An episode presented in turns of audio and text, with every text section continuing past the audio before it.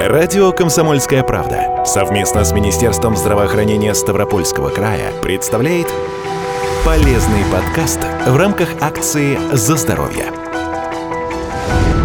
Нейрофизиология в нейрохирургии – отрасль новая и относится больше к сфере диагностики – в кругу специалистов она называется интраоперационный нейромониторинг – непрерывное наблюдение за состоянием структур нервной системы, чтобы одновременно обнаруживать опасные отклонения от исходного уровня во время операции. Основная цель такого нейромониторинга – предотвратить неврологический дефицит. Грубо говоря, я такой навигатор для нейрохирурга, да и для некоторых общих хирургов. Рассказывает нейрофизиолог нейрохирургического отделения Ставропольской краевой клинической больницы Евгения Толстикова. То есть я не только с нейрохирургами работаю, иногда и с общими хирургами тоже с лорами, чтобы отследить это во время и, допустим, вовремя остановиться, вовремя прекратить ту или иную манипуляцию во время хирургии. Действительно, современная медицина – это не только высокотехнологичное оборудование, но и соответствующим образом подготовленные специалисты. И если речь идет о нейрохирургических операциях, то во время одной такой операции может быть задействовано больше десятка уникальных специалистов. В целом, интраоперационные нейрофизиологические методики можно разделить на две группы – картирование и мониторинг. Интраоперационное нейрофизиологическое картирование дает возможность в ходе операции идентифицировать нейрональные структуры посредством тестирования их функций, что позволяет нейрохирургу избежать их критического повреждения в ходе операции. Нейрофизиологический мониторинг – это методика, позволяющая в режиме реального времени оценивать функциональную целостность нервных проводников. В первую очередь к нему относится мониторинг вызванных потенциалов, то есть оценивать ответную реакцию определенных участков мозга на внешние раздражители и оценивать время проведения по нервным путям. Иногда обе методики применяются вместе. Это очень важно, ведь после операции у пациента не должно быть побочных эффектов в виде параличей, судорог, онемения и тем более расстройств мыслительной деятельности. К тому же в краевой больнице сложилась и своя основная специализация в проведении таких операций как правило, это нейроонкология. Редко бывают дегенеративные нарушения, допустим, спинного мозга, то есть какие-то необратимые нарушения, допустим, после аварии, после черепно-мозговой травмы. В основном это нейроонкология. Онкология различной степени, то есть доброкачественная, злокачественная. Мы проводили операцию, называется Awake Surgery. Awake – пробуждение, Surgery – хирургия. Достаточно сложное анестезиологическое пособие, которое анестезиологи укладывали пациента, давали ему наркоз, потом будили во время операции. Пациент на столе, Ему делают операцию, он не спит, он разговаривает с нами. Присутствовали обязательно коллеги-логопеды, потому что ну, я не могла все делать одновременно и нейрофизиологией заниматься, и логопедией в том числе. Во время этой операции делалась электроэнцефалография, писалась тут же. Проверяли сохранность речи, чтобы не повредить речевой центр, чтобы после этой операции, так как опухоль располагалась прямо в центре брака, центр, речевой центр жизнедеятельности человека, чтобы после этой операции человек проснулся без потери речи. Учитывая дефицит специалистов-нейрофизиологов и крайнюю сложность таких операций, раньше они нередко заканчивались с указанными выше осложнениями, то есть когда больной после проведенного хирургического вмешательства терял способность говорить или писать, пропадало зрение и обоняние, страдали иногда и моторные функции, то есть человек терял способность ходить или работать руками.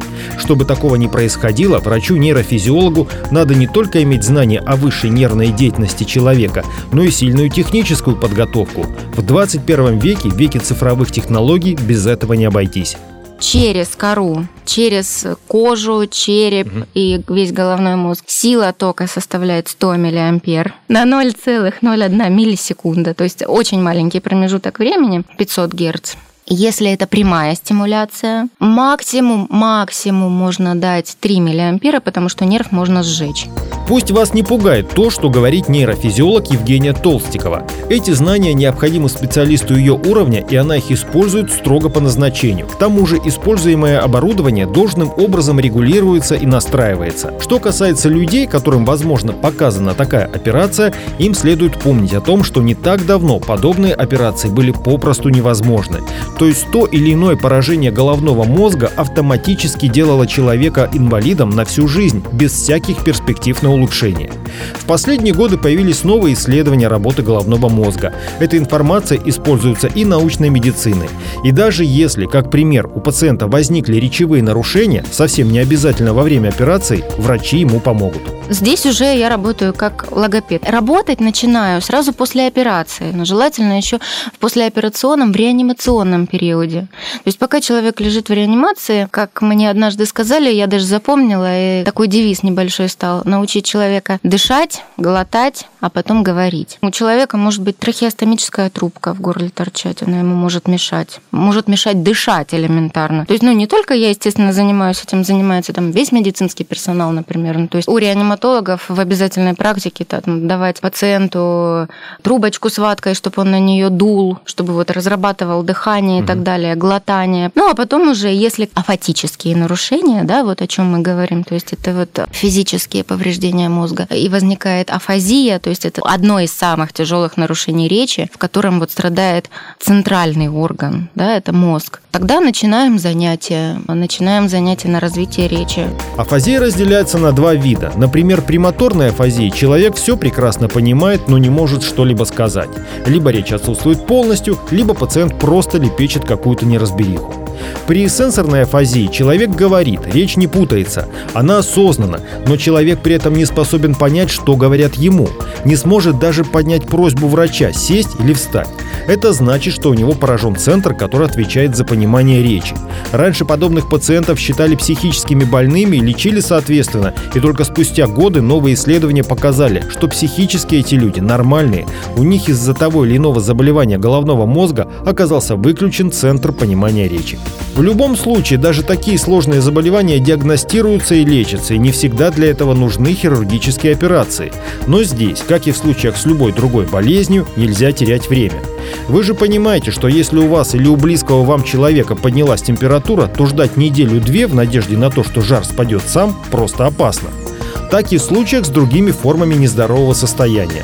Начали забывать слова или обратили внимание на нечто подобное у родственников, сразу же к врачу нужно идти к участковому терапевту или неврологу по месту жительства, по месту прописки. Невролог определяет лечение, назначает КТ или МРТ, если видит в этом необходимость. И уже потом с результатами этого обследования пациент приходит к нам в отделение, к нашему заведующему, где дается ему список э, необходимых анализов. Он проходит и ложится к нам в отделение. Как правило, две недели, пока его нейрохирургия не вылечат э, по своим э, стандартам, по своим меркам, методикам. Подключаются и ЛФК, и массажисты, и капельницы, пока человек удовлетворительно не станет соматически здоровым. Тогда он выписывается. Выписываю и я свое логопедическое сопровождение, и он там уходит домой по месту прописки, по месту проживания. Само собой разумеется, что после надо будет регулярно проверяться у врача. И ни у одного. Это в первую очередь и логопед, и невролог. Подробную информацию можно получить по бесплатному телефону консультативно-диагностической поликлиники Ставропольской краевой клинической больницы 8 800 700 ровно 74 19. Берегите себя и своих близких.